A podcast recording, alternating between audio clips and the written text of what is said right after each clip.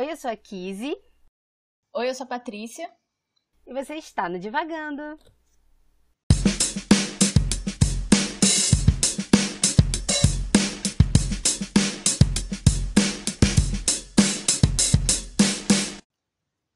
Oi, pessoal, bem-vindos a mais um episódio do Divagando.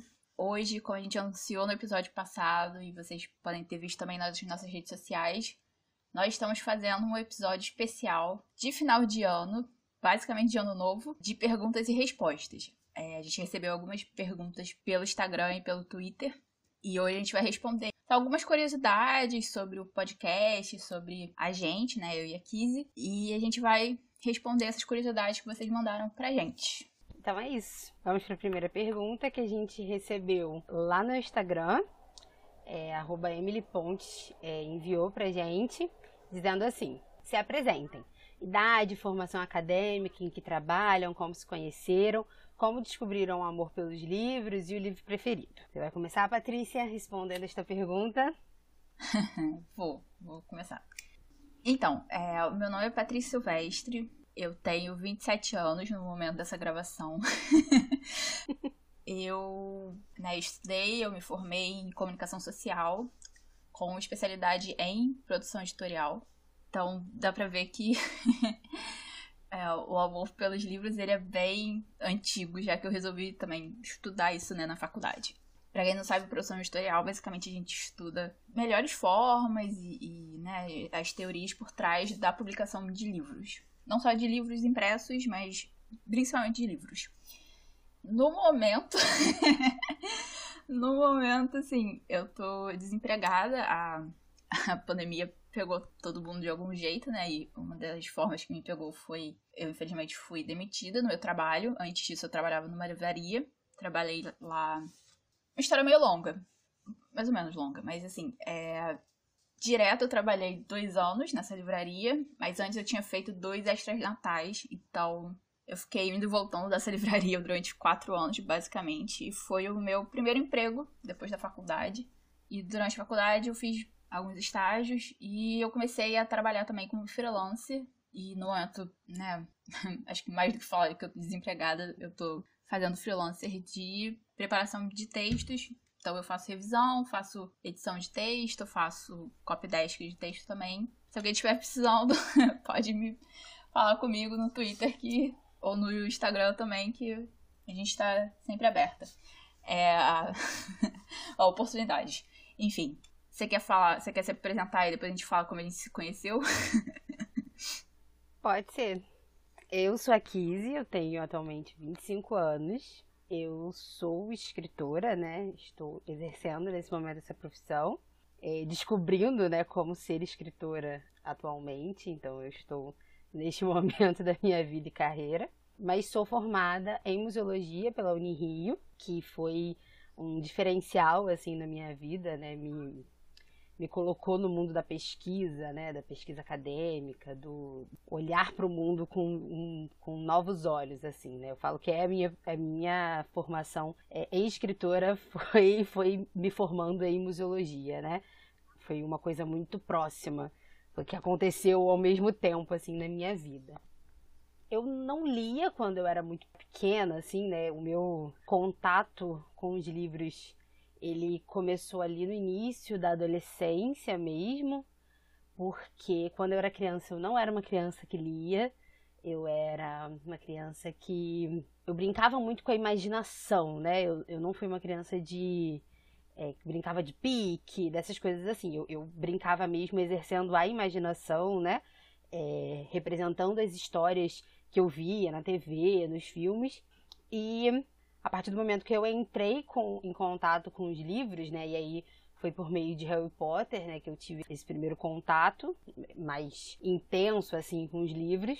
Eu gostei disso, eu gostei dessa dessa forma, né, de se criar histórias, né, que dava para para criar uma história, colocar num livro e a partir daí eu não parei mais de ler, uma, uma época, umas épocas li mais, umas épocas li menos, mas a partir de então, a minha relação né, com os livros começou. Então, eu, eu acho que eu fui uma leitora e uma escritora que se que se encontrou ao mesmo tempo, né? Eu acho que assim que eu comecei a ler, eu entendi que era aquilo que eu, que eu queria fazer, assim. Foi uma, uma relação bem próxima, né? Começou tudo muito junto, né, na minha vida. Não, é diferente de você, eu eu sempre fui muito incentivada a ler, então desde pequena eu lia bastante, né? A partir do momento que eu aprendi a ler, eu comecei a ler bastante. É, e a minha casa sempre foi muito cheia de livros, a casa dos meus avós também. Então, eu sempre estava cercada de livros, sempre estava vendo gente lendo, gente estudando. Então, quando eu era pequena, eu lia bastante, assim, eu tinha vários livros. É, os meus pais tinham bastante costume de me levar na Bienal. É, inclusive, uma história.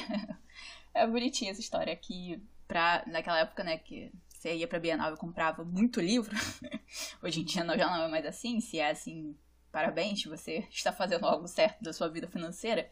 É... eu juntava dinheiro, né, pra ir na Bienal pra comprar livro. Então, sempre aquele, aquele tipo, aquela mesadinha, aquele dinheiro do lanche, assim, eu acabava guardando uma parte pra é, comprar livro. E aí, teve um ano, né, que eu juntei, acho que 90 reais, e isso é o que? Era o que? final dos anos 90, então 90 reais era muito dinheiro. e eu lembro assim, que a gente voltou. Era muita coisa, 90 reais para uma criança juntar dinheiro. 90 reais no final dos anos 90. Riquíssima que você estava ali. Exatamente, exatamente. Tanto que às vezes, assim, eu juntava o dinheiro e meu, meu pai pegava emprestado. Depois ele me pagava, mas tipo, ele pegava emprestado meu dinheiro, mas enfim. E aí, assim, eu lembro que a gente voltou muito cheio de sacola, sabe? Muito cheio de sacola, com livro de criança, etc. E como a Kizzy falou, né? É, eu acho que o primeiro livro mais substancial, mais. É, substancial, assim, quantidade de texto que eu li foi Harry Potter e foi numa Bienal que eu comprei também. E. daí é uma longa história, a gente não vai. A gente já quebrou a regra do podcast. Eu não lembro se a gente já falou dessa regra. Mas a gente não, a gente não está falando sobre Harry Potter. Mas quero dizer que a gente tá. Aqui a gente tá numa. Uma, é uma coisa técnica aqui, essa regra, entendeu? Porque a gente não está falando de Harry Potter. A gente está falando sobre como a gente começou a ler, que acaba é, sendo Harry Potter aqui. Não dá pra esquecer essa parte da nossa vida, entendeu? O assunto não é Harry Potter, o assunto é como a gente começou o contato com os livros. Foca nisso. Não, então, é, realmente, assim, o, o, de eu ter começado a ler Harry Potter e, e, em frente aí já é outra história. Mas a partir daí eu comecei a, a ler, né, mais livros, livros mais que não eram assim, tão ilustrados, não eram tão infantis. E daí, assim, é isso, né? A gente vai lendo e vai, e vai tendo esses momentos da vida que a gente lê mais, lê menos. A faculdade é sempre um momento muito louco, né? Porque a gente tá lendo 300 coisas teóricas e fica sem, sem cabeça para ler outras coisas, né? E aí aos poucos a gente vai voltando depois. Mas você falando, você falando sobre os livros ilustrados, né? Eu não eu, eu hoje em dia, por exemplo, eu tenho muita dificuldade em entender, por exemplo, literatura infantil, né? É, entender essa essa me inteirar dessa situação porque eu não fui uma criança que tinha livros infantis, assim. É, eu tinha pouquíssimos, eu não dizer que eu não tinha em casa, né? Eu tinha alguns livros infantis em casa, mas eu não tinha uma relação próxima a eles. Então eu não lembro, assim, o meu livro da infância. Eu não tive um, é, essa fase, assim, de livros infantis, onde as, ilustrações e essas coisas, assim. Eu já caí mesmo na, na literatura eu falo que é a minha santa trindade, né, da minha vida, que foi uma carreira, assim, de livros que eu li. E bem próximos, assim. Foram três livros que eu li muito próximos um do outro, no espaço de tempo, assim, e que me formaram enquanto leitora e me mantiveram, né, nessa, nesse, nesse mundo de livros e letras, né, que vai ser o, vai ser Harry Potter, que eu não comecei pelo primeiro, enfim, mas é, vai ser Harry Potter, é, Agatha Christie, né, com Assassinato no Expresso do Oriente, foi a minha primeira maratona assim, de livro, foi um livro que eu li num dia na época.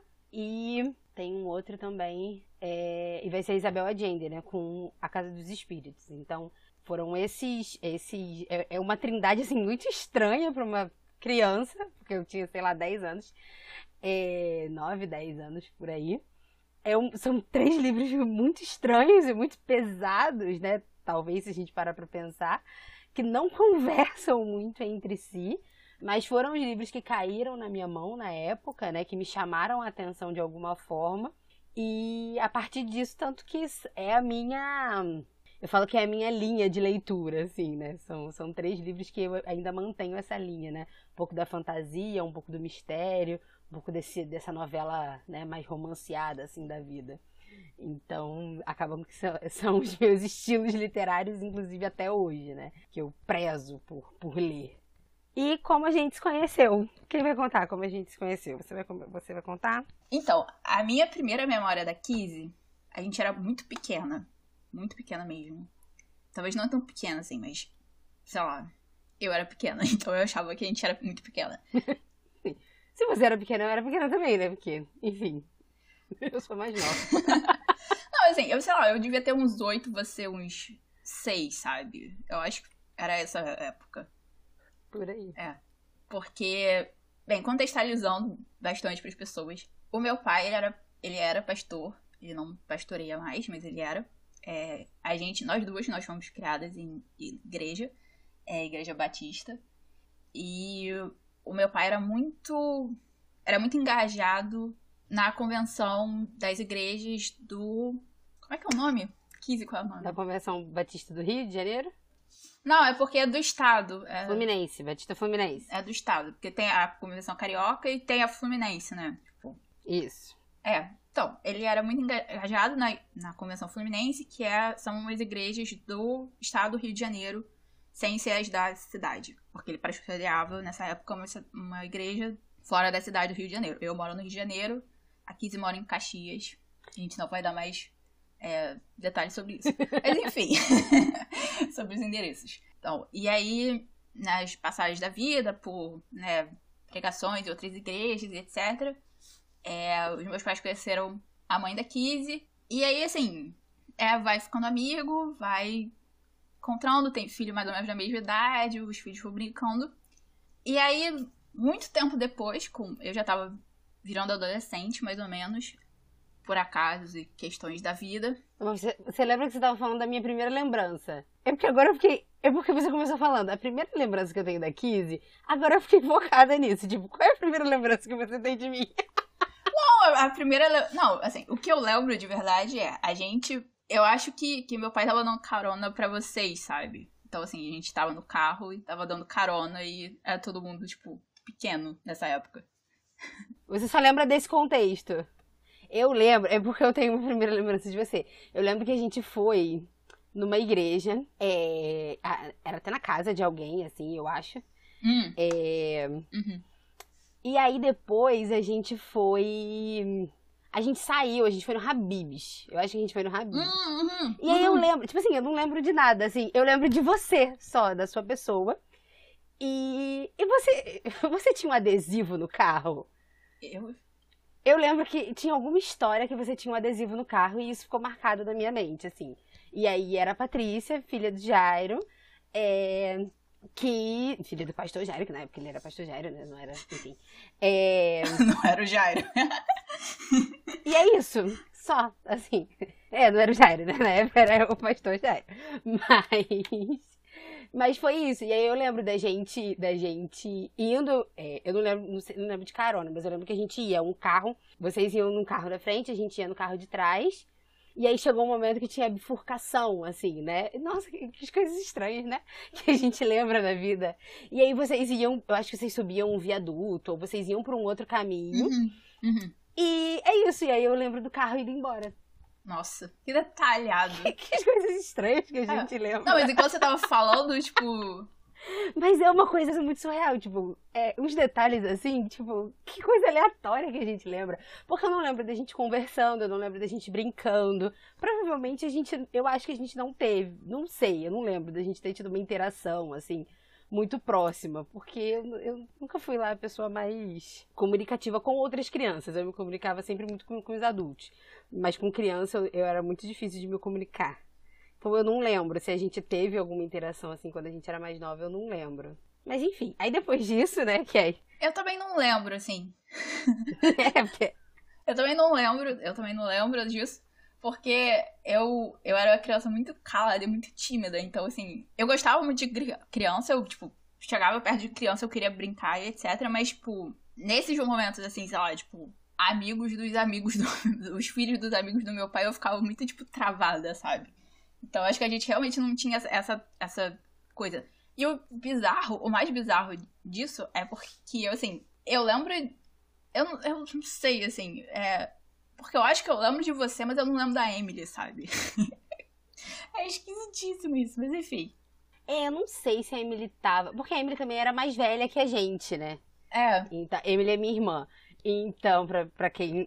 Acabou virando um papo, né? Peraí. Vamos lá. Nossa, vamos, vamos contextualizar nossos ouvintes. A Emily é minha irmã. É, e ela é mais velha, ela é alguns anos mais velha do que eu, então eu não sei. Eu acho que ela estava também mas não, não, não tenho certeza. Eu só lembro desse, desse momento mesmo. E aí a vida aconteceu. As coisas, nessa época que a gente. Esse primeiro momento que a gente se conheceu, né? Os pais da Patrícia eram casados, os meus também. A vida aconteceu e os nossos pais, respectivamente, se separaram e o mundo girou, as coisas aconteceram e o pai da Patrícia casou-se com a minha mãe. E aí o resto é história. Mentira. é a partir daí que a gente foi ter uma, uma, uma, uma aproximação mesmo, né? Porque aí a gente já tava adolescente, né? A gente já era duas pessoas estranhas, porque é isso que a gente é mesmo. É... Isso. E a gente começou a ter. Exatamente. É, alguma aproximação. Mas a gente vai virar amiga mesmo. E aí tem a melhor memória de todas. Qual é? Ai, qual é? Não sei se. qual é a melhor memória de todas? Não, foi a melhor memória de todas. Eu não lembro exatamente por quê. Eu não lembro se era ano novo ou o que que tava acontecendo, mas. Assim... não, é sério. É... Teve uma. Não, teve uma saída que a gente. A gente foi pra algum lugar. E era de noite. Eu não sei nem onde é que isso vai dar, mas eu imagino, vai. hum. Não, é, é porque assim, isso foi antes da gente virar amiga de verdade. Isso, é. é... Nesse, nessa época a gente. Quando eles acho assim, pra mim, pelo menos, foi o início da nossa. Foi quando a gente começou a, tipo, ficar mais próxima e conversar mais e etc. Isso. É, é muito engraçado, gente. É muito engraçado. É... Então, a gente tinha saído, não sei o quê, e, e a gente tinha parado para comer em algum lugar. Eu, tipo, não se era um churrasquinho, ou era algum podrão, ou era alguma coisa assim. E aí, né, como sempre, o, o meu pai e a mãe da Kizzy, tipo, demoram nas coisas, é, enfim. A gente tava, tipo, já há muito tempo naquele lugar. E, e aí, eu virei pra Kizzy, eu tinha, sei lá, 13, 14 anos, eu virei pra Kizzy e falei assim... eu não vou conseguir falar, pera. Deus. eu acho que eu não tô lembrando disso não, mas é. diga. E aí eu virei pra ela e falei assim, você já pensou que o... Você já pensou que o tudo é o. que o tudo é o nada e o nada é o tudo? e ela me olhou com a cara tão. tão confusa. Ela me olhou com a cara tão confusa. Eu lembro disso! E eu comecei a explicar pra ela de onde eu tinha chegado a isso. E ela. E eu não sei porquê, mas a Kizzy foi acompanhando o meu raciocínio. E, tipo assim, né? Tipo, eu tava no início da adolescência, a Kizzy tava também. E aí a gente tava entrando num papo super filosófico do nada. Foi no ano novo! Foi no ano novo isso! A gente tava indo pra Copacabana. A gente ia ver a queima de fogo em Copacabana. E aí a gente sentou numa, em algum lugar pra comer. Eu, eu não lembrava disso, mas agora que você falou, eu lembrei. Gente, a gente era doida desde pequena, né? A gente tinha os papos nada a ver desde pequena. Gente, isso explica por que, que a gente criou devagando, assim. Porque quando a gente tinha 14 anos, a Patrícia vira e joga um. Você sabia que o nada é o tudo e tudo é o nada? E eu embarquei. E é isso, entendeu? E é mais ou menos por aí que a gente continua até hoje. Exatamente. Mas desse mesmo ano novo, a minha, a minha melhor lembrança, na verdade, ela é uma foto, inclusive, é de como nós éramos pessoas totalmente diferentes. E mesmo assim a gente se deu bem. Porque nós temos uma foto muito emblemática, acho que na frente, sei lá, de algum lugar, de algum prédio, provavelmente do Copacabana Palace. Eu e Patrícia. E aí nós éramos dois seres, se você olhava de fora, eram dois seres absolutamente diferentes. Porque Patrícia estava de preto, dos pés à cabeça. Fazemos! E eu, não satisfeita, eu estava de rosa, dos pés à cabeça. Então é assim, gente, como que a gente virou amiga? Não, não sabemos. Na verdade, sabemos. Sabemos. Mas mas nesse início da adolescência, nós éramos dois seres absolutamente diferentes, que se encontravam. A gente se encontrava pouco, assim, né? É, mas quando a gente se encontrava, a gente conversava, né? A gente tinha uma. Uma troca de ideias. Uma relação aí. É, de uma troca de ideias, assim, uma coisa que a gente gostava muito. Aí, mas quando a gente, pelo menos eu atribuo isso, né? Quando a gente vira amiga de verdade, foi uma vez que a gente saiu, a gente tinha andado um tempo meio afastada, né? Eu tinha ido para fazer faculdade na Bahia, você estava fazendo faculdade, enfim, a gente.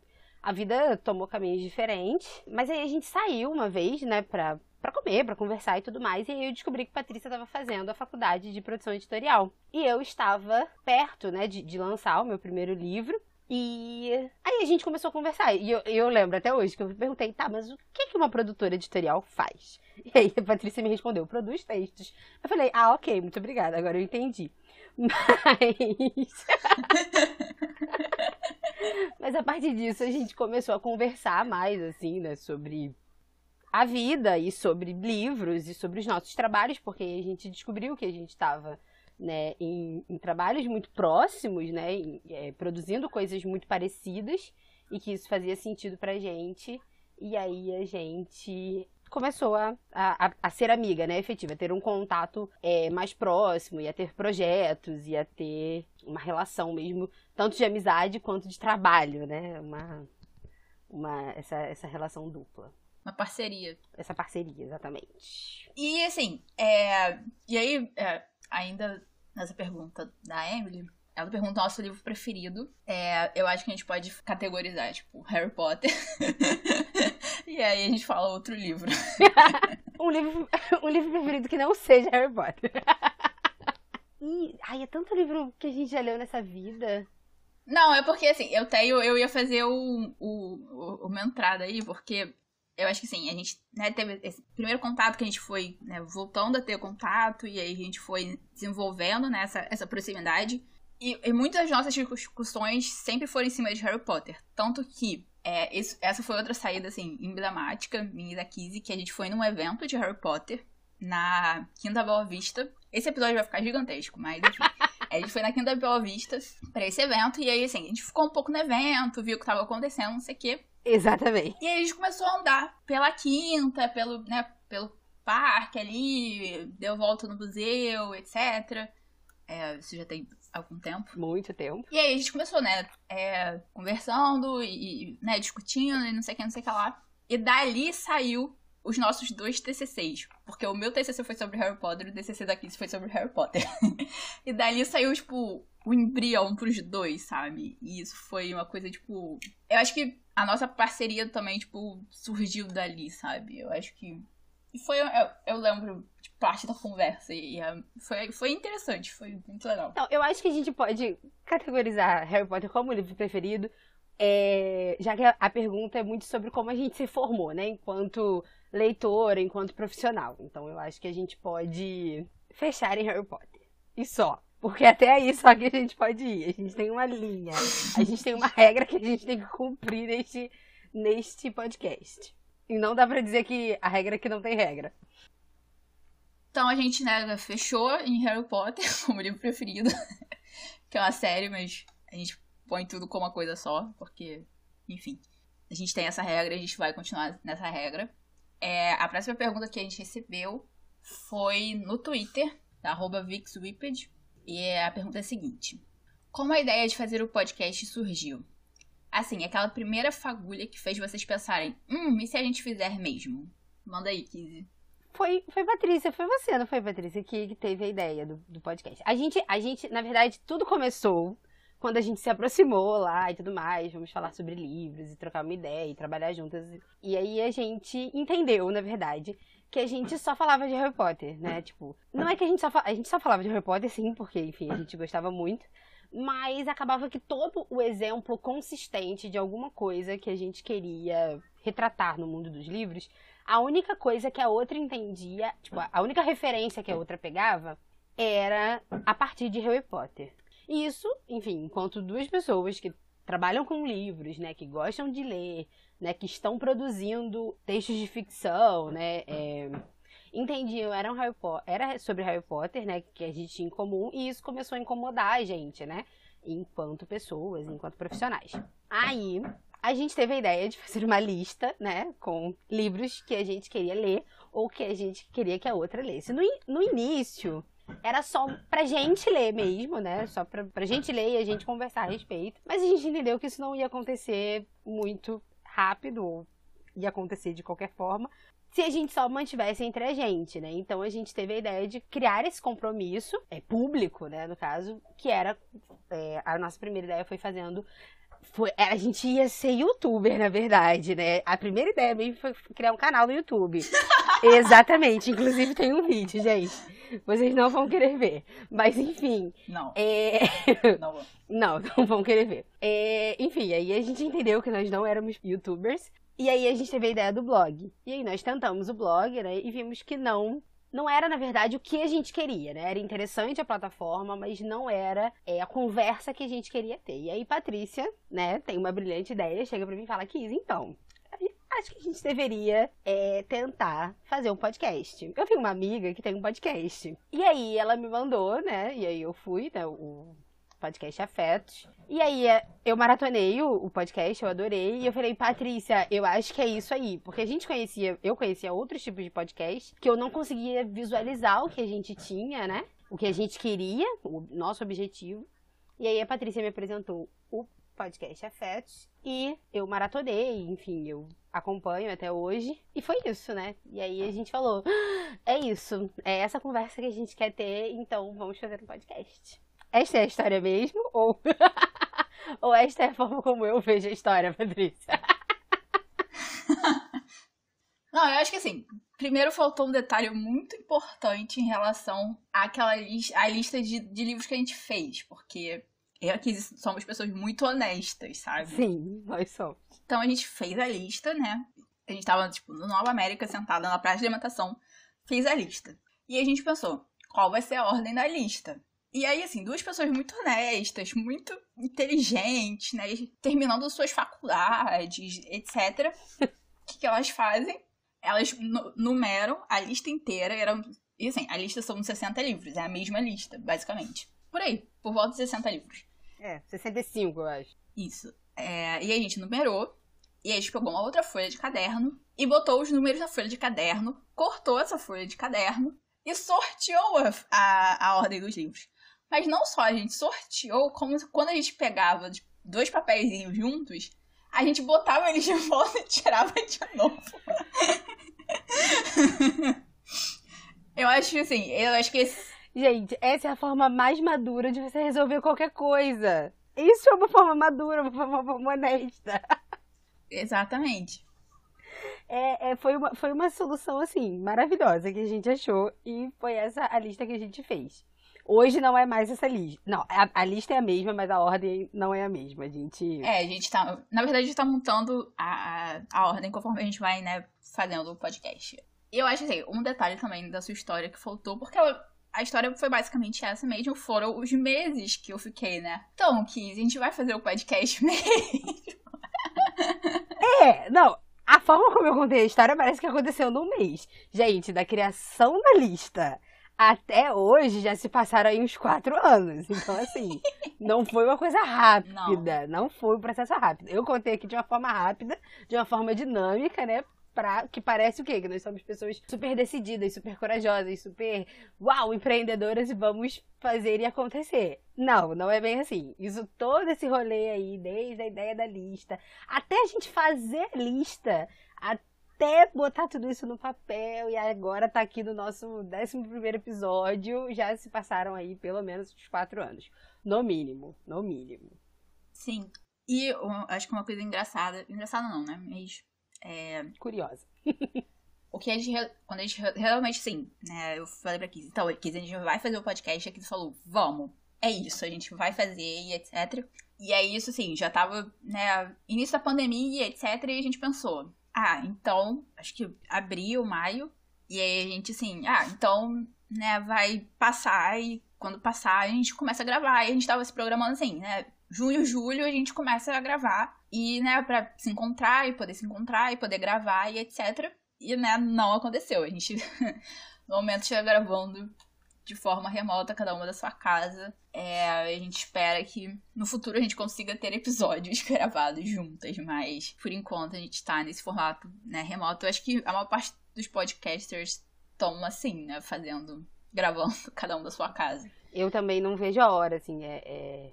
É muito engraçado como a gente no início, né? A gente começou a falar sobre isso no início do ano e a gente ficava sempre a gente tinha né, problemas de agenda, de locomoção, enfim, várias, várias coisas aconteciam, né, que impediam a gente de estar juntos para gravar, né, e com a, a, a, vinda da pandemia e com a vontade de fazer, né, a, o, o podcast, a gente acabou dando um jeito, né, e é isso, vamos ter que se adaptar mesmo, se a gente quiser fazer, vai ter que ser online, e a gente achou que não daria certo, né, quando, quando não tinha pandemia, quando, a gente, quando não tinha essas coisas, é, a gente achou que não daria certo, porque, tipo, ai, cada uma na sua casa, como é que vai ser isso, né?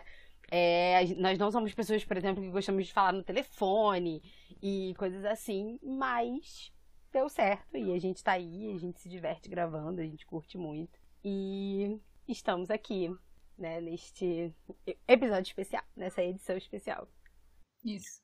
Aliás, que foi, foi um momento muito oportuno pra gente de, de começar o, o divagando mesmo. Até por esse momento, né? Tá todo mundo mais em casa, tá procurando coisas pra, ver, pra ouvir, pra se distrair. A gente tá trazendo esse conteúdo que é um pouco mais.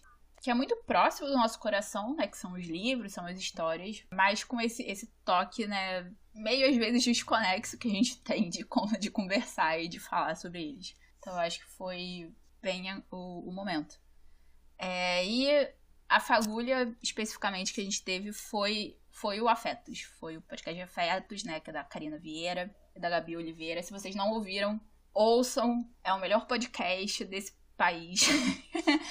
é, eu tô sempre atrasada nos episódios, mas elas valem muito a pena. Elas né, são duas mulheres negras conversando sobre as suas experiências e, e sobre né, diversos temas que perspassam a, a vida delas. É, de uma forma muito honesta e muito aberta. Então eu acho que vale muito a pena para todo mundo que que quiser, assim, ter essa experiência de, de acolhimento, assim, é quase, é, é, pra mim, pelo menos, é uma experiência de, de acolhimento e, como a, a Kizzy falou, eu trabalhei na livraria, que eu comentei com a Karina, e ela é uma pessoa maravilhosa, é, eu não tenho palavras para expressar o quanto eu admiro ela e a Gabi, enfim. Eu só precisava fazer esse adendo importante para mim. Não, com certeza, assim, é, é, acho que você descreveu o, o afeto como né, é, é essa experiência de acolhimento mesmo, e para mim, é, né, enquanto, é, como você pontuou, né, são duas mulheres negras conversando, né, eu sou uma mulher branca, então, a, além, além de me sentir acolhida, né, por muitas coisas que elas, que elas abordam, tem muito o sentimento também de, de poder olhar o mundo pelos olhos de, de outras pessoas, né, que viveram experiências que eu não vivi, né, que problematizam a vida de uma forma que eu não problematizo, né, que são duas mulheres inteligentíssimas, né, que têm uma visão do mundo, né, uma, uma visão de ver as coisas, um modo de ver as coisas, né, muito intenso, muito particular e muito claro claro, assim, né? É, e ao mesmo tempo fazendo as suas próprias construções, né? Se reinventando, né? Quando você. Eu maratonei, né? O, o podcast, então eu escutei, sei lá, uns 50 episódios em um mês praticamente. Então, é, é ver o crescimento, né? A evolução, a a forma de pensamento delas, que elas vão, vão elaborando, né, se construindo também, foi muito importante para mim e principalmente para trazer aqui para o Divagando de que para começar né, esse, esse projeto sabendo que nós não somos pessoas formadas e acabadas né, e finalizadas. Né? A gente está sempre em construção, a gente está sempre em, em posição de, de rever né, as, nossas, as nossas crenças, as nossas, é, nossa forma de ver o mundo a nossa forma de ver as nossas atitudes, né, a nossa vida. E, e, isso foi muito importante, né? A minha experiência com, com afetos, assim, é muito, é, é, é, muito sobre isso, né? Sobre me sentir acolhida, mas também ter a oportunidade de ver e de aprender e de ouvir, né? Na verdade, o, o mundo sobre, sobre outros olhos e, e, olhos tão, tão cuidadosos, assim, com, com o mundo. Então fica aqui o nosso agradecimento, né? A Karina e a Gabi, que a partir né, do, do trabalho que elas realizam, né? Não só com o podcast principalmente, mas não só no podcast. Elas foram inspiração, foram talvez a fagulha, né, para isso aqui tá acontecendo, foram esse esse impulso, né, de cara, pode dar certo, pode pode ser, a gente vai, vai se dedicar, a gente vai se divertir, a gente gosta do que a gente está fazendo, a gente tem alguma coisa para passar, então pode ser que aconteça também, né? Então, o nosso muito obrigada, né, para elas que abriram esse caminho aí, abriram nossos olhos para isso. Uhum. Sim, com certeza. E, assim, diferente da Kiz, eu sou uma mulher negra, então para mim é, é realmente uma experiência de acolhimento, assim, de até na minha própria construção e, e desconstrução de ideias de negritude. Então, é. Melhor parar de falar do afeto antes que eu chore, mas enfim. é, eu só quero, eu quero agradecer mesmo. Pode chorar também, não tem problema, a gente tá aqui pra isso. É. Não, mas eu só queria deixar também, né, o meu muito obrigada para elas, que elas inspiram a gente bastante. É, vamos para a próxima pergunta, então. Então, a próxima pergunta é, a gente recebeu pelo Instagram também, da Debbie Pires, que diz assim: Qual livro mais marcou vocês e por quê? Ela, na verdade, ela fez duas perguntas, né? Aí a segunda é: Se você pudesse viver por um dia um personagem, qual seria? E se fosse obrigada a viver toda uma vida, seria a mesma escolha? Vamos começar pelo livro que mais marcou? Diga, Patrícia. eu gosto dessas perguntas. Mas eu gosto muito quando eu, leio as perguntas, porque eu falo, diga, Patrícia, e aí eu, você me dá tempo para pensar. livro que mais marcou a minha vida. Eu acho que a gente pode. Deixa, vamos facilitar essa pergunta pra gente, porque ela deixou aqui em aberto. Eu acho que essa pergunta a gente pode focar nos livros do Divagando. Acho que a gente leu Para Divagando. E aí o do personagem a gente abre para outras coisas. Pode ser? Eu vou fazer um do Divagando e um sem ser do Divagando. Pode ser? Pode ser também. Se você tem essa pergunta, tá ótimo. Se eu tiver também, eu vou responder assim. Se não, enfim. Tem muitos livros que me marcaram bastante. Eu acho que boa parte assim, da minha ainda pequena, mas já considerável biblioteca particular. Ela é repleta desses livros que me marcaram bastante, mas até porque eu tenho essa tendência de quando eu eu leio um livro de um autor e esse livro me marca muito, eu gosto muito do livro, eu acabo indo atrás dos livros desse mesmo autor. E, inclusive nessa viagem pós-faculdade que eu comecei a fazer na não ficção, isso também continuou acontecendo. Mas um dos autores que mais me marcou na vida foi o Justin Gardner, que ele é um romancista norueguês. É, e ele é também filósofo. E ele traz muito de filosofia para os livros dele. É, já deu pra perceber que eu, eu gosto desse tema, eu gosto dessa disciplina de pensamento. eu gosto de ter esses pensamentos que, né, que são essas reflexões que, que desconstroem um pouco a forma como a gente pensa normalmente, né, é, na nossa vida cotidiana. E na verdade o livro que mais me marcou desse autor, pelo menos, tem vários, mas o que mais me marcou é o Dia do Coringa e para mim, pelo menos, é o melhor livro dele. Inclusive, assim, eu tenho um, mural no meu quarto é, e eu tenho anotado alguns, algumas citações de livro, de música, de séries, e uma delas é, é, desse livro, porque ele realmente me marcou bastante. E é o Dia do Coringa, que, dando um breve resumo, é a história de um menino, né? Ele e o pai dele fazem uma viagem da Noruega até a Grécia, indo atrás da mãe deles, que foi embora para trabalhar. E aí, nessa viagem, eles passam por uma cidadezinha nos Alpes, e o menino, que eu não vou lembrar o nome agora porque a minha memória é péssima, o menino ele acha dentro de um pãozinho um livro. E aí tem uma história dentro, né? Tem um livro dentro do livro. E você vai acompanha as duas histórias juntas. E é, a escrita é incrível, a história do que está acontecendo é incrível, a, as questões que estão ali são incríveis. É, eu acho que, para quem não está acostumado com filosofia, eu acho que é um livro muito mais fácil de, de ser lido do que o, o, o, livro mais famoso dele, que é o Mundo de Sofia, porque o Mundo de Sofia, assim, tem lições de filosofia realmente, né? Tipo, Platão falava isso, Kant falava aquilo, então às vezes isso pode deixar as pessoas um pouco assustadas, mas o Dia do Coringa tem uma escrita muito fácil, muito tranquila de ler e ele me marcou a vida, assim, totalmente.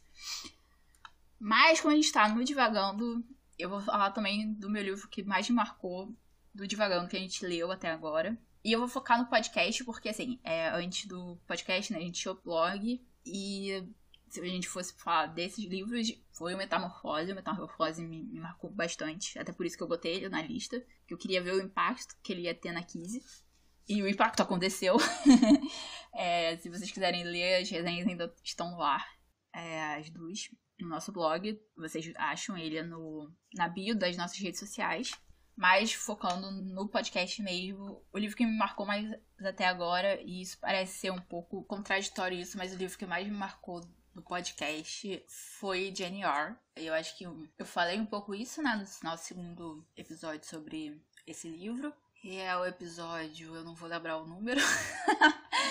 é, mas que é sobre a emancipação da Jane Eyre, que eu me identifiquei muito com a personagem e eu acho que por isso que foi que mais me marcou, porque a jornada dela é uma jornada muito difícil e tem momentos muito sofridos, mas ela mesmo assim não se deixava totalmente, né, se quebrar e sempre levantava de novo e seguir em frente. Eu acho que isso me marcou muito do momento da minha vida que é o que eu tô tentando fazer, sabe? De é, ver o que tá ver o que não tá dando certo na minha vida e ter a coragem de mudar as coisas, né? E, e o exemplo da Jane ficou muito marcado na minha cabeça em relação a isso. E você, Kizzy, quais livros que te, mais te marcaram? Cara, eu sou muito difícil para responder esse tipo de pergunta, porque parece que eu nunca li livro nenhum na vida, né? Sempre que me fazem qualquer tipo de pergunta dessas, parece que eu nunca li nada, enfim. Mas O livro que mais me marcou aqui no, no podcast, e aí é, eu vou abranger aí o,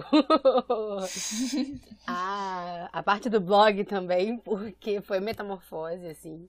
É, você falando, né, que colocou na lista pra ver a reação em mim, pra ver como que eu, que eu receberia isso, é, é, é muito engraçado, porque realmente, assim, é, eu parando pra olhar aqui, né, eu, tenho os livros empilhadinhos na ordem que a gente leu, eu olho para eles e sempre me bate o olho assim no, no, no Metamorfose. E ele foi uma leitura muito surpreendente para mim. Eu, eu, falo que hoje é uma pena assim que ele tenha sido suportado só no blog, né? Ele não, ele ainda não tenha sido da era do podcast, porque foi um livro que eu terminei de ler e eu, eu, eu lembro assim que foi a, a primeira pergunta que eu, foi a primeira coisa que eu disse para você foi Patrícia, eu não entendi nada desse livro assim, né? Eu não entendi nada, não, sei o que, que, que, aconteceu. Mas depois pensando sobre o livro, né, as nossas conversas, depois produzindo texto, é, a Metamorfose ele me encontrou assim num, num, momento já na pandemia, né? A gente já estava na pandemia quando, quando a gente leu Metamorfose. E foi logo é, durante a pandemia minha avó é, caiu, né, quebrou a perna e enfim a gente teve que lidar com toda a recuperação dela, né? A gente ainda tem que lidar com essa é, recuperação, a minha família, né, tá tendo que lidar com essa com esse momento, né, das nossas vidas durante uma pandemia. É, hoje ela tá bem melhor, mas na época que eu li esse livro estava é, bem no início, estava bem recente, né, quando tudo estava acontecendo, e a metamorfose me fez ver, né, esse momento da minha vida de um, de um novo ângulo, assim, né, de uma nova pensar algumas coisas, problematizar algumas coisas, né, e trazer isso para para minha vida, assim, do divagando, é, metamorfose foi ele ganha de disparada, seja do blog, seja do podcast. Eu falo que é uma coisa minha com os. Eu esqueci agora a nacionalidade do, do Kafka.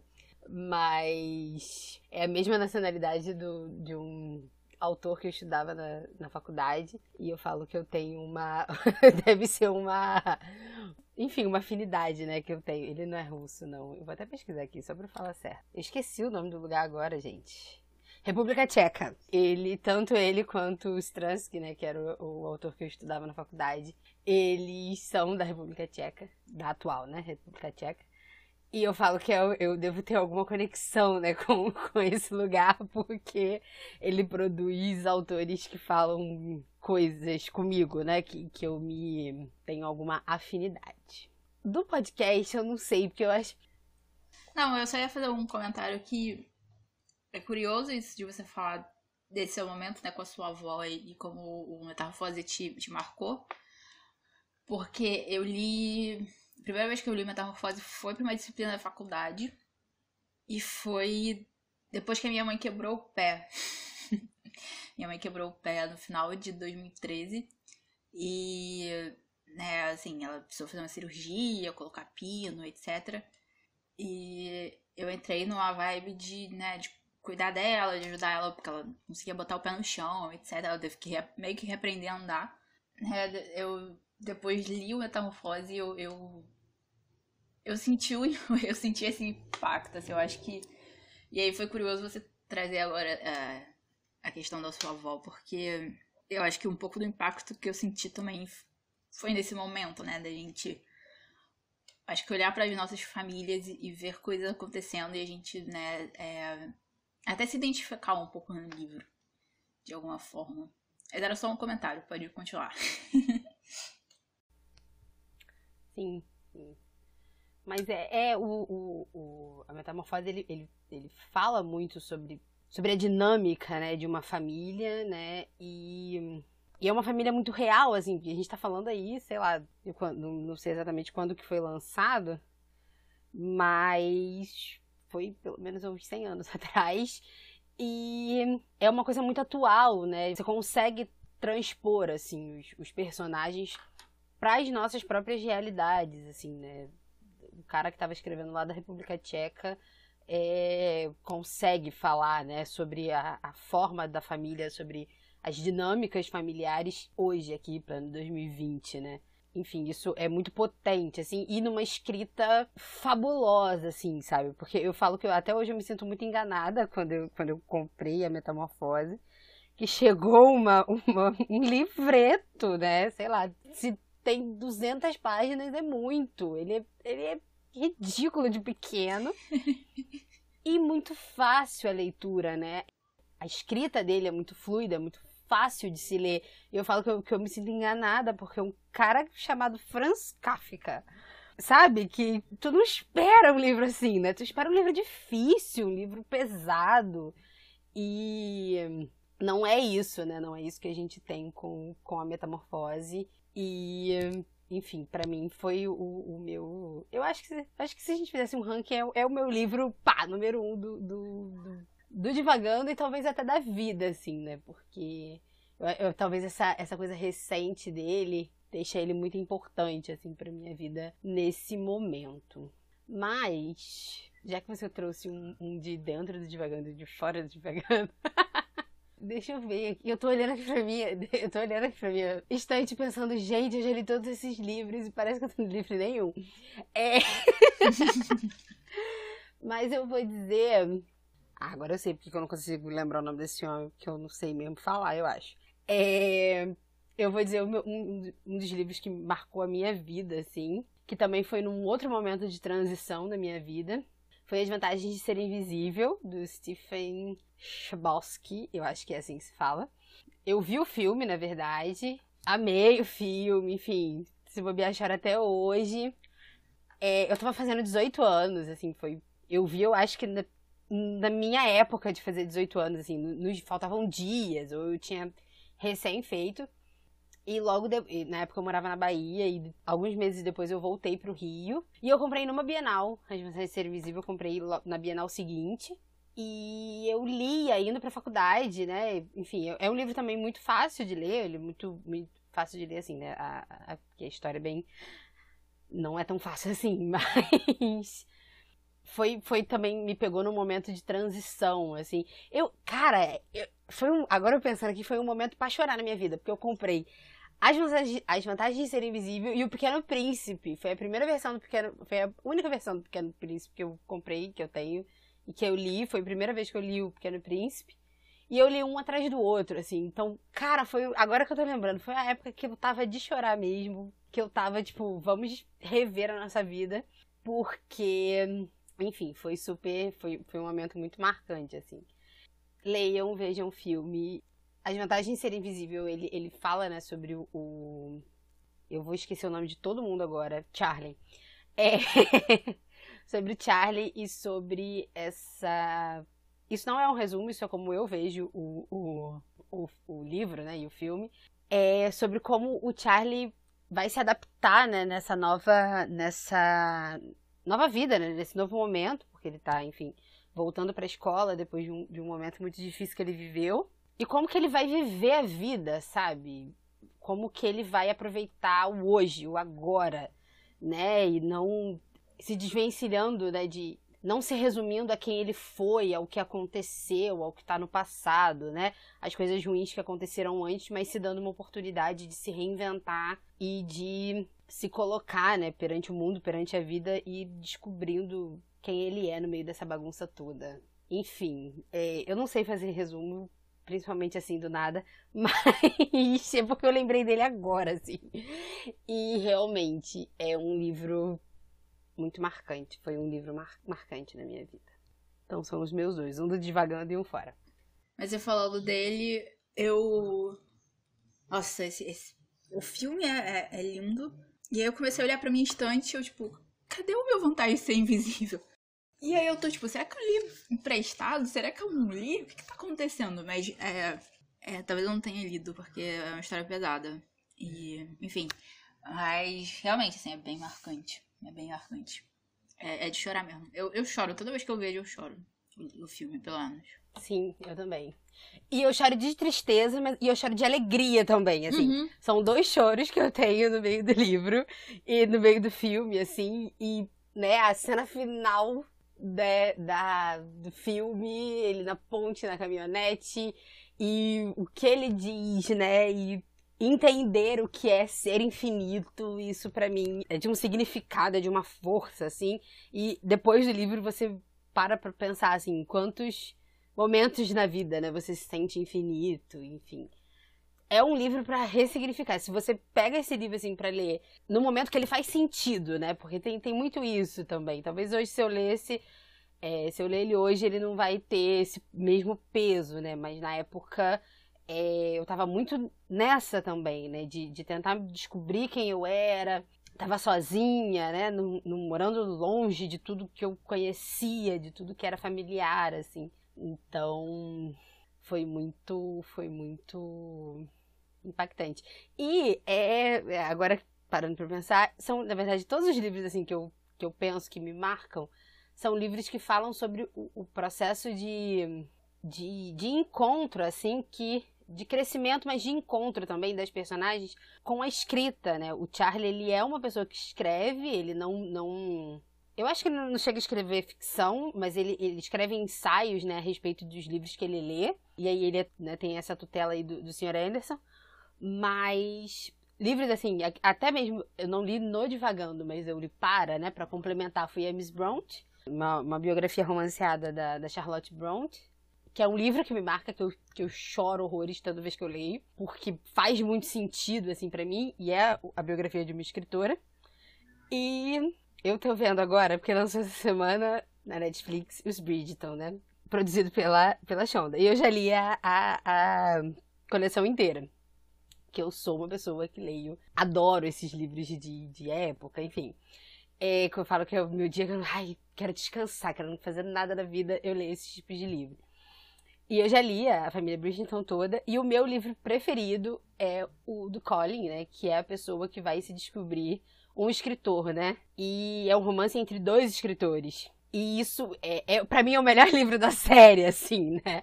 É sobre essa. E aí, parando para pensar, é essa. essa essa descoberta deles, assim, né? Essa aceitação, essa coisa das palavras, de, de descobrir é, o que quer passar, né, com a sua escrita, isso tudo me marca muito e faz muito sentido. Então, desses, dessas ticlite da vida, eu recomendo. o livro que me marcou é Os Segredos de Colin Bridgeton, da Julia Quinn. Leiam. Mas eu adoro. Deixa eu só fazer. Deixa eu só fazer uma adendo. Eu adoro os nossos, o nosso leque aqui de oportunidade, porque tu me veio aqui com o dia do Coringa. E eu me venho aqui com os segredos de Colin Bridgeton. E é isso, gente. Leitura leitura, leia, esse é o importante, entendeu? Leia o que você gosta, o que faz sentido para você. E todo mundo consegue ler e consegue conversar a respeito dos livros a partir das suas experiências. E nenhuma, nenhuma leitura é maior ou menor do que outra, né? Mas continua, porque eu só precisava fazer esse adendo. Sim, com certeza, com certeza. Não, não, com certeza, sim, eu concordo totalmente, assim. Tanto que esses dias que você falou, né, que lê chiclete, ou enfim, pra descansar, né, pra parar de pensar nas coisas, não sei o que, são os meus dias de ler fic. Então, tipo, gente, leiam o que vocês quiserem. Acho que sempre com, com pelo menos para mim, eu sempre tento ir atrás de coisas novas, mas leitura é leitura e, assim, você vai achando as coisas que você gosta e que você se identifica, e você vai lendo e você vai descobrindo é, esses outros mundos, né, que vem dentro dos livros e das histórias. Mas com você falando dos livros, né, que essas coisas em comum, desses livros que te marcam, eu comecei a pensar também no que, que, que esses livros que, né, que me marcam tanto têm em comum, e assim, e eu acho que no fundo são esses. Eu acho que tem duas categorias, assim. Tem uma categoria que são livros adultos sobre com personagens é, principais que são crianças, é, que por exemplo, tem o Dia do Coringa, tem O Oceano no Fim do Caminho, do Neil Gaiman, que é maravilhoso. Tem gente que não gosta, eu entendo por que não. Mas, nossa, é, é maravilhoso aquele livro. E eu li no, também num momento, assim, que era meio perfeito, sabe? Casou uma coisa com a outra. E também, assim, é um desses livros que me marcou, que é preferido, que eu vou indicar para todo mundo.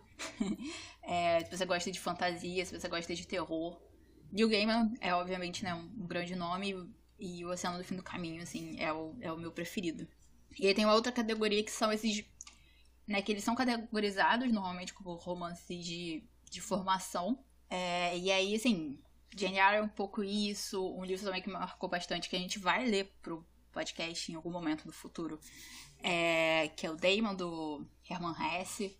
E aí eu tava olhando aqui pra minha estante e tem o Eu Sou Mensageiro, do Marcos Suzaki. Então são livros assim também que me marcam bastante. Acho que por essa questão também, né? A gente tá sempre crescendo, a gente nunca para de crescer, a gente nunca para de se formar. Então, esses livros normalmente são sobre pessoas mais jovens, né? No início da idade adulta. Mas acho que a gente, como adulto, como, como ser humano, a gente tá sempre crescendo e se formando.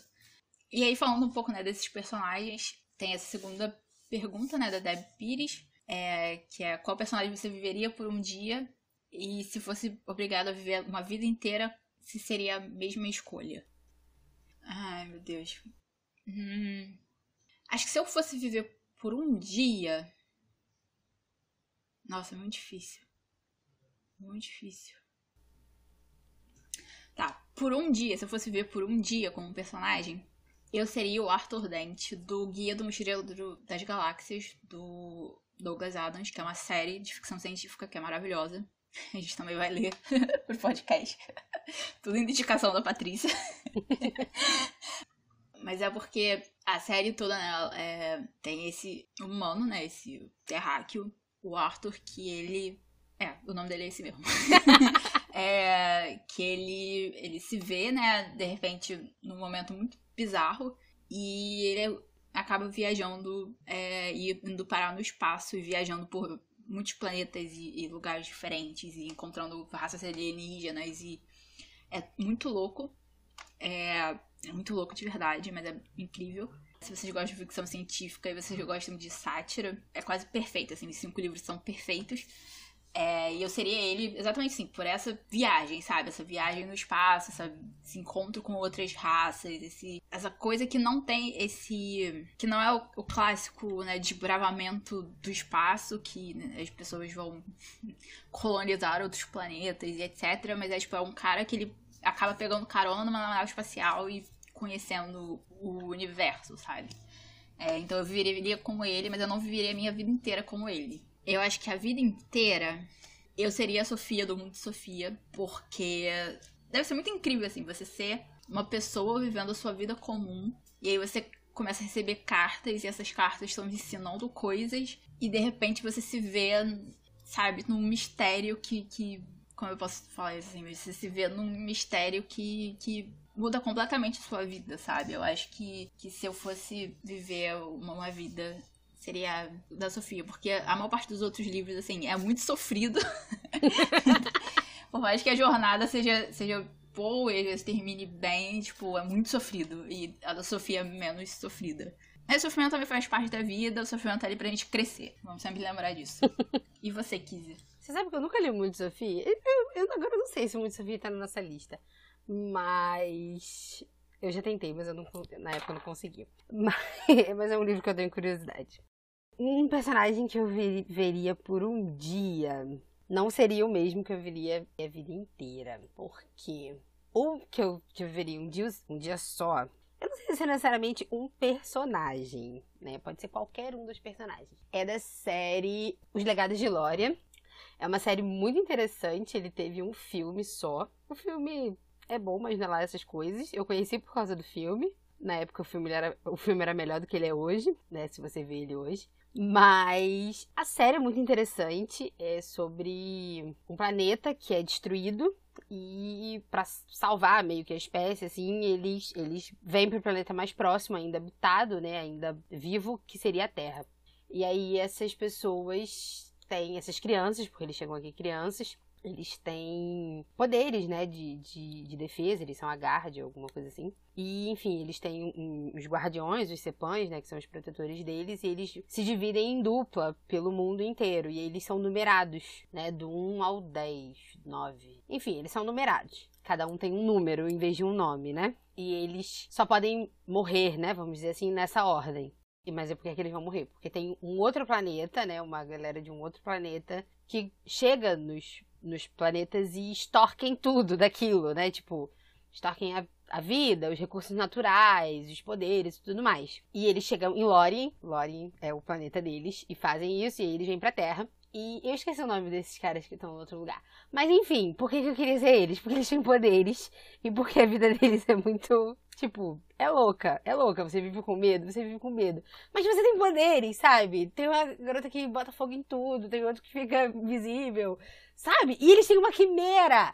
Cara, ele tem uma quimera. Ele vira um cachorro, depois ele vira um lagarto, depois ele vira um bicho gigantesco que defende ele, sabe? Então, eu poderia ser o 4, mas não necessariamente o 4, porque o 4 me dá raiva às vezes. Mas eu gosto da 6, a 6 é legal. Enfim, então eu queria ser uma Loriena, porque deve ser muito legal ter poderes. Tudo bem você teria automaticamente pessoas te caçando, mas problemas são parte da vida. Então, por um dia, eu acho que eu gostaria de ter eles. Eu não seria eles pro resto da vida, porque depois eu. Eu não sei, porque ainda não terminei o último livro, mas talvez eles tenham que voltar pra, pra, pra terra deles, né? Pro planeta. Mas eu, enfim, eu queria ser eles por um dia. E pra vida toda, eu tô pensando aqui é uma. Eu ainda não terminei de ler uma, essa série também. Eu tô tentando. tô no quarto livro agora. Mas eu iria. Adivinha, Patrícia? Eu ia querer ser a Anne. de Anne de Green Gables. Porque deve ser maravilhoso, assim. Deve ser maravilhoso ser a Anne. Se na série. Gente, na série ela é um amor, assim. Mas no livro ela é tão amor quanto, assim, sabe? E o processo de crescimento dela, né? Em cada livro. Cada livro se passa pelo menos em quatro anos da vida dela uma média, assim, né? Uns mais, outros menos. Então dá pra gente acompanhar, acho que a vida toda da Anne. E é isso, sabe? Ela é cheia de sonhos, ela vive num lugar lindo. E ela fica triste pra caramba. E ela faz umas reflexões muito loucas sobre a vida. E ela tem umas frases, sabe? E, e, vezes, e as frases que eu mais gosto do livro nem são dela, né? Não são ela que diz, mas que dizem para ela e, e, isso impacta a vida dela de uma forma assim tão grande que eu acho que a Anne é, é sei lá, seria muito fabuloso viver a vida da Anne, assim, sabe? Ela tá pronta, sabe, para os desafios, ela tá pronta pra vida. E é, às vezes acontecem umas merdas muito grandes, ela fica triste toda a vida. E daqui a pouco é isso, sabe? Acontece. Tamo triste, mas daqui a pouco a gente não pode estar mais porque a vida tem que seguir, sabe? E é isso, eu acho que eu ia querer viver, se eu pudesse viver na vida de alguém, seria na vida da Amy. Porque a, a Ilha de Príncipe Eduardo parece ser linda. A descrição que a menina faz, que a menina, ó, que a, que a autora faz é linda. Então, parece ser um lugar maravilhoso. E é isso, eu seria a Amy. Sabe uma coisa que me passou pela cabeça enquanto você tava falando? Principalmente a, enquanto você tava falando do. Que você ainda não viu, N. Foi isso que me passou pela cabeça, que você ainda não viu N com E. Eu vou ver, tá? Eu vou ver, eu sou enrolada. Eu tenho 50 grupos de K-pop pra acompanhar. Hum, calma, eu vou ver. Você sabe o que eu vou ver. Enfim. Mas eu tô respeitando seu tempo, pode ter certeza. Hum, mas o que estava passando na sua cabeça? Não, porque você começou a falar, né, dos poderes e etc. E aí eu pensei assim, se tivesse feito essa pergunta pra gente dois anos atrás ou três anos atrás, com certeza ia ser, tipo, um, um aluno de Hogwarts é, fora da guerra, sabe? Claro, com certeza. Óbvio. Mas aí a gente pega perspectiva da vida, entendeu? Aí a gente escolhe outros lugares. Exatamente. É, mas é, é, eu achei interessante isso, assim, mostra o nosso, nosso desenvolvimento de caráter, de personagem na vida. é. A última pergunta que a gente vai responder é o nosso especial. Também foi mandada pelo Instagram, pela arroba que é a seguinte. Dos livros que já leram, em qual personagem acharam mais complexidades emocionais? Qual personagem mais cativou? Encontraram algum personagem que, apesar de algumas coisas ruins, vocês gostaram dele? É uma pergunta que, na verdade, são várias, né? Mas.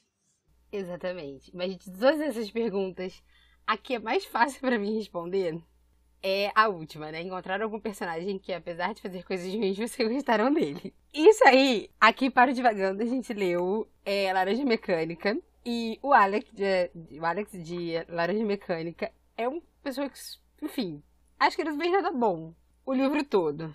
Mas mesmo assim, eu tenho uma empatia por ele, né? Eu tenho um, um carinho, assim, sei lá.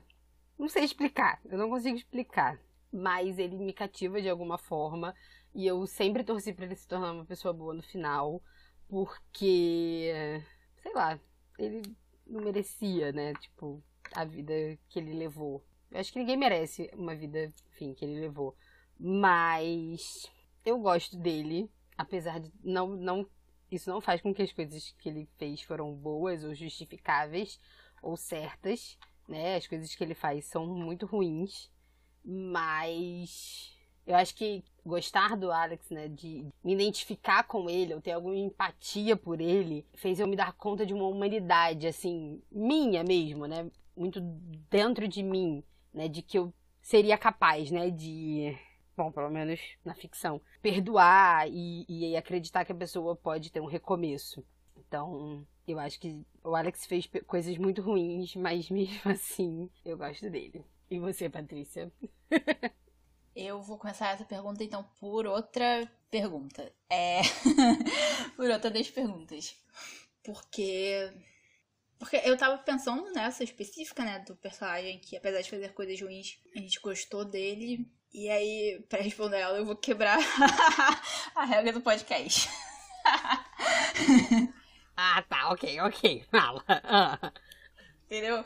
É, mas é porque eu acho que o vilão e, e o personagem, é, pelo menos literário, é, que não é uma questão de gostar ou não dele, mas é o que eu mais entendo e é o que eu mais estudei e é o meu TCC sobre ele.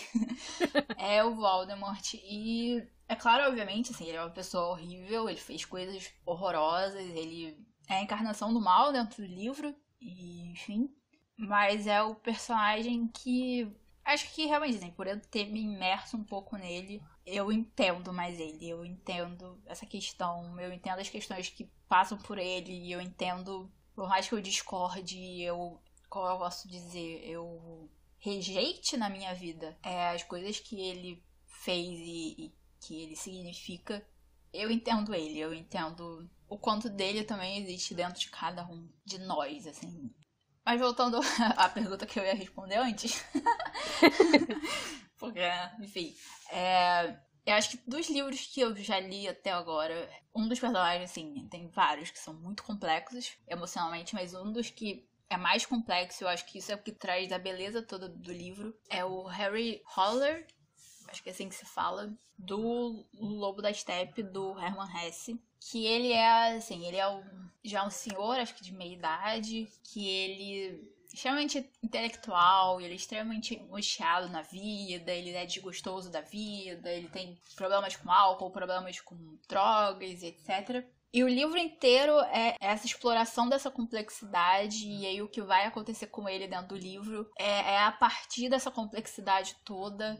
E o que vai acontecendo é, é quase um estudo. Não sei nem como explicar isso, assim, mas é, é um estudo dessa angústia e desse, dessas coisas inesperadas que acontecem na vida e como isso tudo chega num clímax absurdo e, e, completamente, assim, fora da realidade, sabe? É, é, um livro maravilhoso. É o meu livro preferido do Herman Hesse. Eu, infelizmente, até agora eu só li o, o Damien e esse. Eu quero ler ainda os outros. Mas quando eu, porque quando eu li o Damien, eu falei assim, é o, esse livro é incrível, ele é maravilhoso, nada vai superar, e etc. E depois eu li o Lobo da Steppe e eu falei, esse livro é tudo. Ele é muito melhor do que Damien, sabe? Mas enfim. Eu, eu acho que é um personagem extremamente complexo emocionalmente. E a forma como a, como a história se desenvolve mostra essas complexidades, eu acho muito, muito interessante. E o personagem que mais me cativou. Antes de você falar de que te cativou, eu já pensei num de complexidade emocionais. É... eu acho que não é uma, uma personagem que tem complexidade emocionais, mas uma que. Ela, na verdade, tem complexidade emocionais, mas ela fica ainda mais complexa emocionalmente. E me incomoda muito, na verdade, né? É... a história inteira e principalmente final. É a Katniss, né? Dos Jogos Vorazes. A gente, eu e Patrícia Vira, a gente conversa muito sobre, sobre Jogos Vorazes e os prós e contras dessa, desta história e da forma como ela é escrita. Mas eu acho que a Katniss precisava de uma terapia urgente, assim, sabe? Aproveitando, né, que o, a pergunta foi feita, né, por uma psicóloga. É, eu acho que a Katniss, ela precisava de uma terapia urgente, sabe? Não tem como a Katniss passar o que ela passou, viver o que ela viveu e ter tido aquele final feliz sem uma terapia, sabe? Não, não, não, não dá, pra mim, não, não dá. Então eu acho que é é isso, assim, ela, ela já tinha, né, é, né, problemas ali muito não resolvidos na vida dela antes do, do dos Jogos Vorazes, né, antes dela ir para os Jogos. E aí ela vai para os Jogos e tudo só piora na vida dela, coitada. Eu, eu sou do, enfim, eu, eu sou de uma vertente que acredita que jogos de Vorazes. Eu não sei se é uma vertente, talvez só seja eu nessa vertente. Mas eu acredito muito que Jogos de Vorazes ele não deveria ter sido narrado pela Katniss, né? Ele deveria ser, ser um livro em terceira pessoa pra gente entender um pouco mais do mundo. Eu sou dessa, eu sou dessa escola também. Eu sou desse, dessa opinião. Obrigada. Então, já temos duas pessoas nessa vertente. Se você concorda com a gente, fala pra gente nas redes sociais. É... Enfim, porque eu, eu gosto da Katniss como, como a protagonista, né? Eu já teve uma época que eu não gostei dela como protagonista dessa história, mas agora eu gosto. Mas o final, assim, dela, ela termina absolutamente quebrada, assim, por N motivos, né? Por tudo que acontece na vida dela. E isso me dói muito, assim, me dói muito de como ela termina quebrada, fingindo que não tá quebrada, né? Então, quando, quando falando de complexidades emocionais, só me vê a Katniss na cabeça e como ela precisa de uma terapia urgente para ser feliz, para seguir com a vida, assim, né? Porque não, não é possível que ela, enfim, tenha seguido com a vida dela. Eu não gosto do final, né? Talvez não é um livro, não é um episódio sobre opiniões a respeito de Jogos Vorazes. Mas eu claramente não gosto do final de, de Jogos Vorazes. Mas, enfim, eu vou botar a Katniss. E aí, qual personagem mais, mais te cativou? que é a última pergunta dentro da, desta pergunta. Eu também sou do, do time que não gosta do final dos Jogos Vorazes, mas enfim. é, pensando aqui nos, nos, personagens que mais me cativaram, eu consegui chegar a duas, porque tem muitos personagens que me cativaram e por motivos diferentes. Na verdade, duas protagonistas, mulheres de livros escritos por mulheres. E o primeiro foi é, assim, é o meu livro preferido da Jane Austen. É, se você me perguntar, eu acho que pro resto da minha vida, se você me perguntar qual é o meu livro preferido da Jane Austen, é esse livro, que é O Persuasão. E a Anne Elliot, que é a protagonista, nossa, que ser humano, sabe? Sabe? Sabe um ser humano maravilhoso, incrível, lindo, tipo, inteligente, honesta. Ela é tudo, assim, ela, ela me cativa de um jeito, assim, e a, a história dela e como ela, ela, se liberta do passado dela, é, é, é, tudo, assim... Eu sinto muitas coisas sobre ela e, e assim, é, é uma personagem que tá no meu coração. E, e acho que sempre vai estar, tá, assim, acho que vai ser muito difícil ela, ela sair em algum momento. Então, a primeira personagem é a Annie Elliot, de Persuasão. E a segunda é a Cambile, eu espero ter falado certo, de Bisco Roxo, da Chimamanda Ngozi Não sei se estou falando certo, por favor me corrijam. Que é um livro lindo, que te faz chorar, e todos os livros da, da Chimamanda te fazem chorar, e é maravilhosa. Ela é uma autora maravilhosa, os livros dela são maravilhosos. Se vocês não leram, o que vocês estão falando da vida de vocês, leiam. Mas a Cambile, ela. Ai. Eu me identifiquei tanto com ela e ela sofre tanto, mas os momentos de felicidade dela no livro, os momentos assim de, de luz dela no livro, de experimentação, de, de encontrar uma vida diferente do que ela tinha, são tão lindos e tão puros, assim. E, num livro assim que é extremamente pesado, tem uma história extremamente pesada, tem cenas muito, muito viscerais, sabe?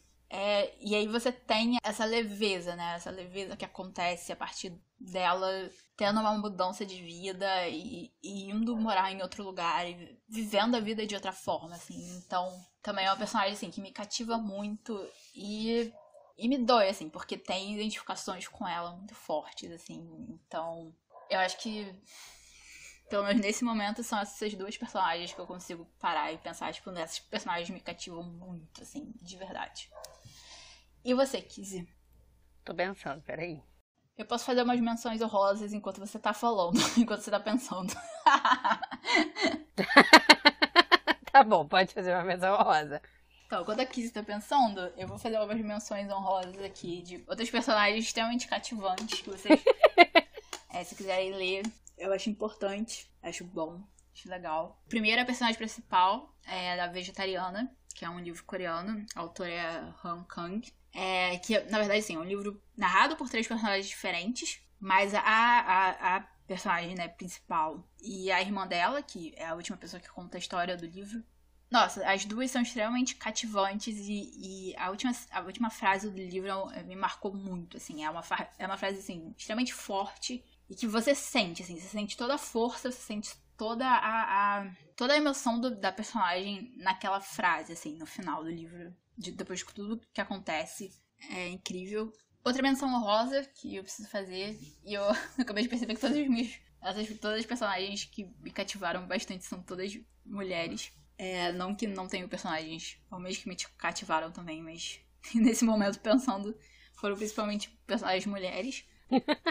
a minha última menção honrosa é a Lira Belacqua, que é a protagonista da série Fronteiras do Universo, do autor Philip Pullman que ela, é, você acompanha um pouco o crescimento dela durante a série, né? São três livros. Recentemente foi lançado uma série no mesmo universo, eu ainda não consegui ler, mas é, eu quero bastante. É, que é meio prólogo, meio depois, meio meio, é, ele vai e volta. Enfim, é, ela é uma personagem extremamente cativante, ela cativa os personagens, cativa o leitor. Você só mergulha na história dela e você vai acompanhando e, e é incrível, é maravilhoso. Se vocês também gostam, se vocês gostam de fantasia, leiam, vale a pena, vale muito a pena, a série toda vale a pena. É, eu não vi o, o, seriado ainda que saiu, mas talvez em algum momento do futuro eu veja. É, você conseguiu pensar? Sim, já sei as minhas já. Porque aí quando a gente pensa, a gente pensa em um monte. É... Eu era pra ter anotado, porque sabe como é que eu sou. Mas um, eu acho que foi o, o, primeiro, não sei se foi o primeiro livro que eu me senti assim, mas eu olhei pra minha estante e eu vi. É um livro, ele não é muito conhecido, na verdade eu nunca conheci ninguém que tenha lido. Ele se chama Mamas Sicilianas, é, a autora é Giuseppina Torregrossa. É um livro que ele se passa na Sicília e o personagem principal é a Agatha, e a Agatha, ela tem uma receita de família, né? A avó dela ensina essa, essa receita de um determinado doce, eu acho. E eu gosto da Agatha, assim, sabe? Eu, eu, faz muitos anos que eu li esse livro, mas eu acho que ela me cativa justamente por essa. Como é que se pode dizer?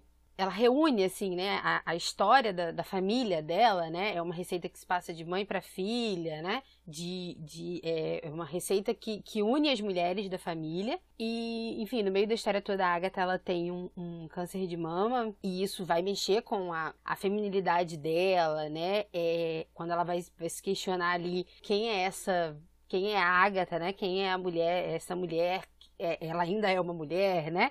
Toda essa essa essa dor, assim, né?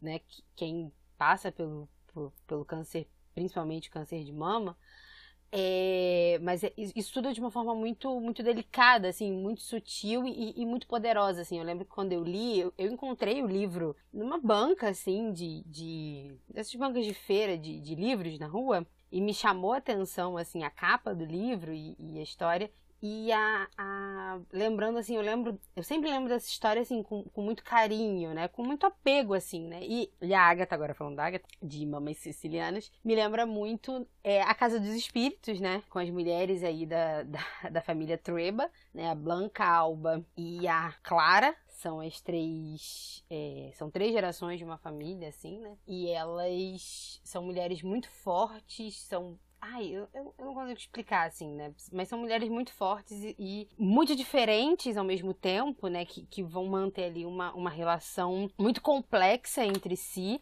mas de muita história, de muito legado, né? De muita família mesmo. E muito cativante, pelo menos a mim me cativa por conta disso, né? Desse, desse legado e dessas das, das pessoas que elas são e das pessoas que elas querem ser, né? No meio dessas confusões, né? Da vida. E a minha menção honrosa, já que você fez uma menção honrosa, eu vou fazer uma menção honrosa também, vai para a própria Jane Eyre, né? Foi um livro difícil da gente ler, né? A gente. E eu falo da gente ler porque a gente passou por essa leitura juntas, assim, né? A gente. Ah! Tô no capítulo tal, tô no capítulo tal, vai que você consegue. Esse, esse, capítulo não vai terminar nunca, mas uma hora ele acaba. A gente leu junto ali, né, o livro. Mas a Jane, eu quero guardar a Jane num, num, potinho, né? E cuidar dela e falar: Oi, linda, vem cá, sabe? Só acontece desgraça na tua vida e você continua aí, sabe? Tentando ditar o seu caminho e escolher as suas coisas. E a Anne também, né? Porque esse ano. Esse... a minha personagem do ano, na verdade, é Anne, assim. Ela, Anne de Green Gables ganhou meu coração nesse 2020. Ela veio como um acalento nesta pandemia para mim, assim. Então, meu 2020, na verdade, é porque e eu associo muito a Jane com a Anne, assim.